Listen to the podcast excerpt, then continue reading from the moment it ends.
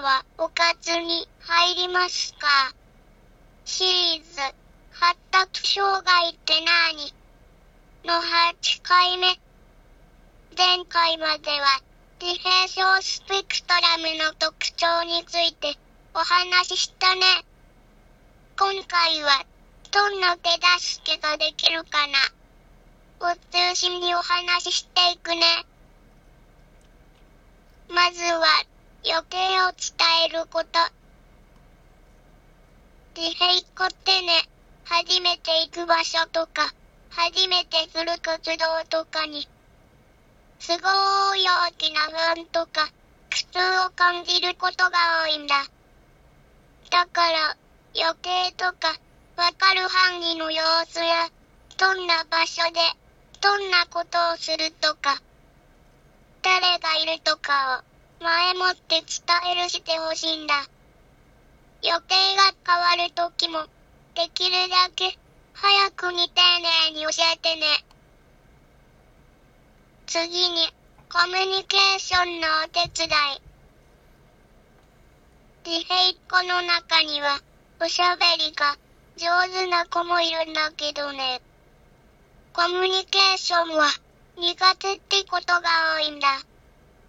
おしゃべりは上手だけど、コミュニケーションが苦手って、正反対のことみたいだけど、これが合わさっちゃうのも自閉っ子の特徴なんだ。みんなたちはお話しするときになんとなく相手の目や表情を見て相手の考えや気持ちを想像したりするんけど自閉っ子には難しいことが多いんだ。お話しするときは曖昧な言い方や意味がたくさんあるような言葉を避けるで。具体的に簡単な言葉で伝えるようにしてね。例えば、学校どうだった？っていう質問には、自閉っ子は、なんて答えるしたらいいのか、わかんないんだ。別に、とか、わかんないとしか答えるできないかったり、全然違うお話を始めたりしちゃう。ちなみに、モンは、この質問されたとき、四角いかったって答えるしたよ。この質問を、今日、学校のお勉強、難しかった。って聞くとわかりやすい質問になるんだ。どうしたの？とか、大丈夫？とかって質問するより、お腹が痛いの。頭が痛いの。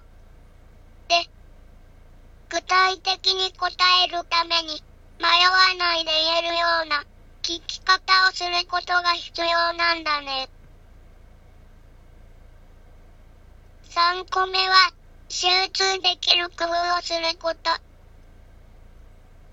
自閉っ子は感覚が鋭いかったり、鈍いかったりするんだけどね。そのせいで、騒がしくて、人が多い場所が苦手な子が多いんだ。音や目に見えるいろんなもので気が散るになっちゃうんだ。また、興味があんまりないことには集中できない。窓から入ったくる光が気になる子とか、周りにいろんなものが見えるたら、集中できない子には、その子に合わせた環境にするとかの工夫が必要なんだね。また、気持ちが興奮しちゃった時は、授業なくとか、泳ぎ中でも、保健室とかに行くで。休憩できるといいね。そういう時に、からかうしたり、責めるしたり、保健室から戻った時に、みんなで注目したりしないでね。4個目、話しかけるときは、穏やかに優しい。雰囲気で、自閉子には、わかりやすい言葉で、はっきりと伝えることが大切なんだけど、その時に、はっきり伝えるをしようとして、大きな声を出す必要はないんだ。っていうか、大きいお声だと、自閉子は、怒られてるって思っちゃうで。怖いになっちゃうんから、何を言われているのか。聞き取るができない、なっちゃうんだ。怖がってることが、包丁や仕草に出ない子もいるけど、心の中は、恐怖や不安でいっぱいだったりするんだ。できるだけ、穏やかで優しく話しかけるしてね。ちなみに、もんちゃんは、大人言葉よりも赤ちゃん言葉な方が、わかりやすいかったり、安心できるたりするよ。何々ですとか、何々しますとか、敬語、丁寧語は超苦手。これは、それぞれの子で違うけどね。最後に、自信をつけること。自閉子は4年生くらいになると自分は他の子と違うということに気がついて悩むしちゃう子もいるんだ。また上手にできないけど気持ちの中ではクラスのみんなたちと仲良くしたい。みんなたちに自分を認めるしてほしいって思う子もいるんだ。そして、それはダメ。とか、どうしてできないの？で、否定的な言い方されることに、すごく敏感だったりする。結、自信がなくなったり、学校に行くのが嫌になったりしちゃうこともあるんだ。自閉子は、記憶力が強いかったりすることがあるんくて。嫌なことをずっと忘れるできないくて辛いになっちゃうことが多いんだ。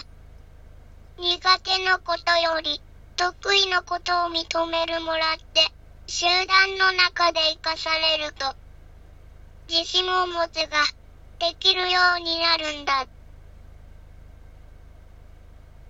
今日はここまで。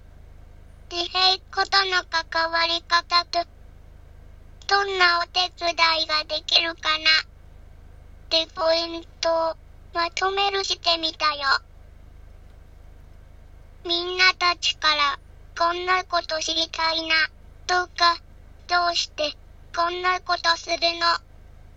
こんな工夫してるよとかこんな時どうしたらいいの？とかのエピソードがあったら質問コーナーやお便りからお話ししてね。一緒に考えるしたり、みんなに紹介したりするからね。お便りどんどん待ってる。聞いてくれたとてもありがとう。マハロー。